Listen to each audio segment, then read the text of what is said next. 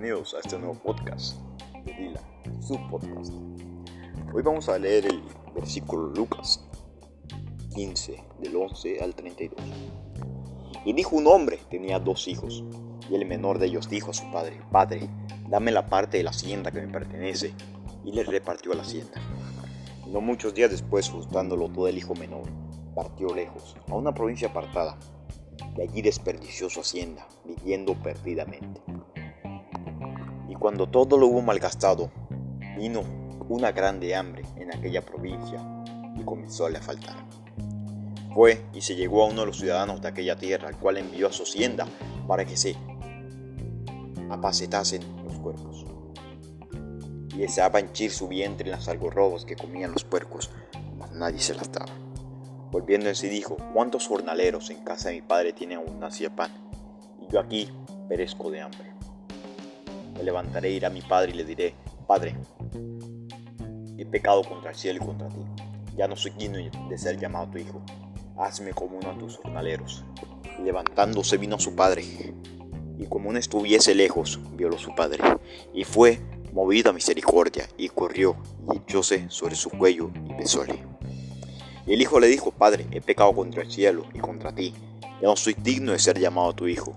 Mas el padre dijo a sus siervos, sacad el principal vestido y vestidle, y poned un anillo en su mano y zapatos en sus pies, y traed el becerro grueso y matadlo, y comamos y hagamos fiesta, porque este mi hijo muerto era y ha revivido, hubiese perdido y es hallado. Y comenzaron a regocijarse.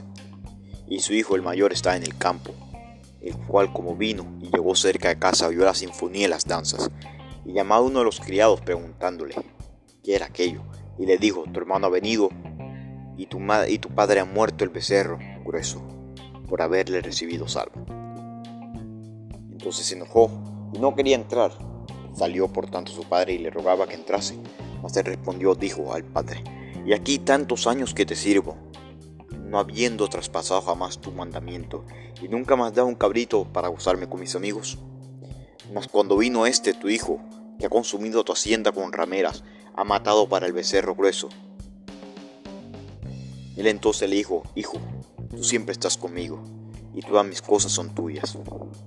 Mas era menester hacer fiesta y holgarnos, porque este, tu hermano, muerto, era y ha revivido, habiese perdido y es hallado. ¿Qué nos deja de enseñanza este versículo? Pues la verdad, muchas. Es decir, un hijo del rey se apartó pidiéndole a él su hacienda.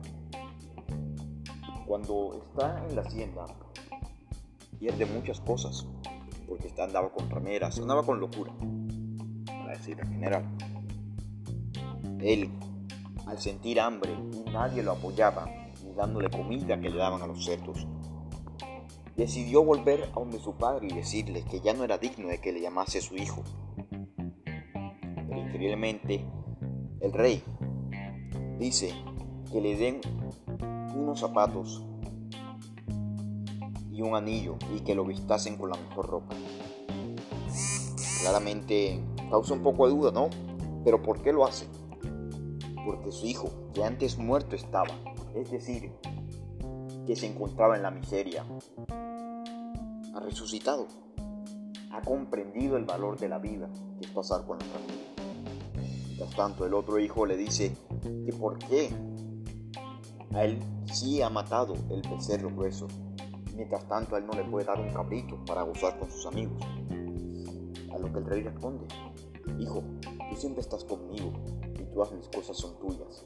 Pero era necesario hacer una fiesta, porque repito, este tu muerto hermano era ya revivido. Había perdido todo y ya encontrado el verdadero camino de la vida. Muy buen versículo, una gran enseñanza, ¿sabes?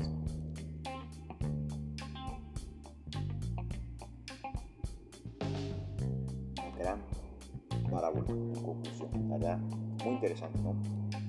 Eh, esperamos vernos en otro su podcast. Muchas gracias y disfruten.